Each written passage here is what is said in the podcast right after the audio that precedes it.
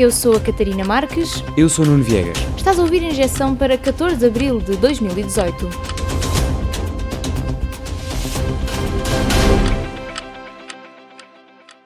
O governo quer rever em baixa o déficit para este ano. O orçamento de Estado indicava 1,1% do PIB. Agora o governo aponta para 0,7%, menos 0,4 pontos percentuais. A previsão vem no programa de estabilidade para os próximos cinco anos. A longo prazo, o governo quer ter excesso orçamental já em 2020. Parecem boas notícias, mas há reclamações por todos os lados. O CDS vai apresentar um projeto de resolução para rejeitar o programa de estabilidade.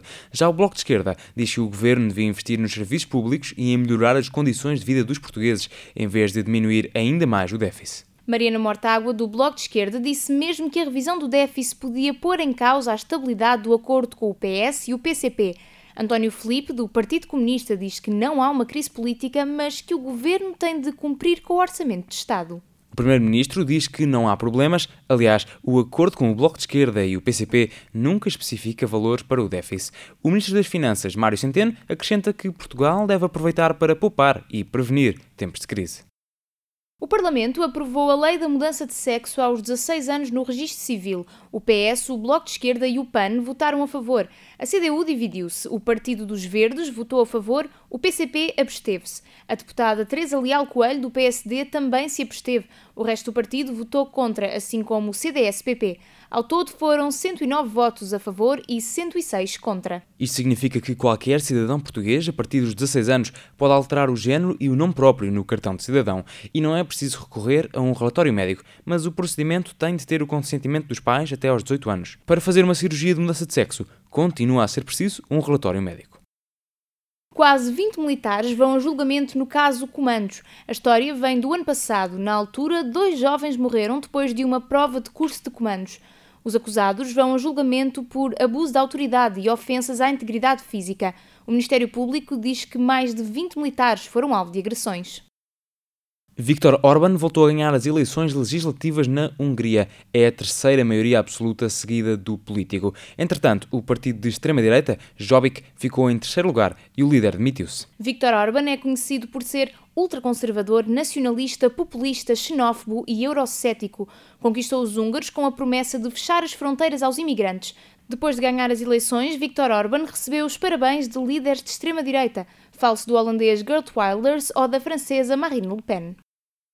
O ex-presidente do Brasil, Luís Lula da Silva, Lula, entregou-se à Polícia Federal. Saiu da sede do Sindicato dos Metalúrgicos, onde estava desde a semana passada. Foi recebido por uma manifestação de apoio. Antes de se entregar, discursou para os apoiantes. Na retaguarda tinha vários membros do Partido dos Trabalhadores, tais como a ex-presidente Dilma Rousseff. Um motivo de orgulho e uma perspectiva de esperança para esse país, ter gente nova se dispondo a enfrentar a negação da política, assumindo a política e dizendo nós queremos ser presidente da República para mudar a história do país. Lula da Silva é acusado de corrupção passiva e branqueamento de capitais na Operação Lava Jato. Prepara-se agora para 12 anos e um mês de prisão. A sentença já tinha sido ditada em janeiro, mas a defesa do ex-presidente pediu mais do que uma vez um habeas corpus, ou seja, uma garantia constitucional de liberdade, e chegou mesmo a pedir ajuda à ONU. Lula da Silva diz-se inocente, governou o Brasil entre 2013 e 2010 e pretende concorrer nas próximas eleições presidenciais em outubro. É o presidente brasileiro mais popular de sempre. Os jogadores da equipa principal de futebol do Sporting já não estão sob processo disciplinar. A direção diz que os jogadores agiram mal ao criticar em público o presidente do clube, Bruno de Carvalho, mas quer resolver os problemas dentro do grupo. O clima continua tenso no Sporting. Vários membros do Conselho Leonino demitiram-se por não apoiarem Bruno de Carvalho.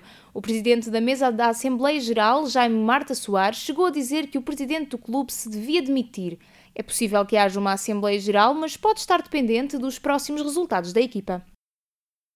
Os tumultos na Síria parecem não ter fim. Houve mais um ataque de gás químico, morreram pelo menos 70 civis em Duma, uma das últimas zonas dominadas pelos rebeldes. O gás chama-se sarin e mata por asfixiação. A cidade foi bombardeada durante o fim de semana passado. Os serviços médicos não conseguem chegar às vítimas. Já nove países pediram uma reunião de urgência do Conselho de Segurança da ONU. Mas, Catarina, quem é que foi o responsável pelo ataque? A questão tem dado que falar. O presidente dos Estados Unidos, Donald Trump, afirma que o presidente da Síria, Bashar al-Assad, vai pagar um preço muito alto pelo ataque. Culpa ainda a Rússia e o Irão pelo apoio ao regime sírio, mas Bashar al-Assad e o governo russo dizem que o ataque nem sequer aconteceu e que as imagens do sofrimento dos civis foram fabricadas. O regime sírio nunca assumiu atacar a população com armas químicas. As Nações Unidas apresentam relatórios que provam o contrário. Houve vários ataques no último ano. Fica a nota habitual: morreram mais de 1.600 civis em Gota em menos de dois meses.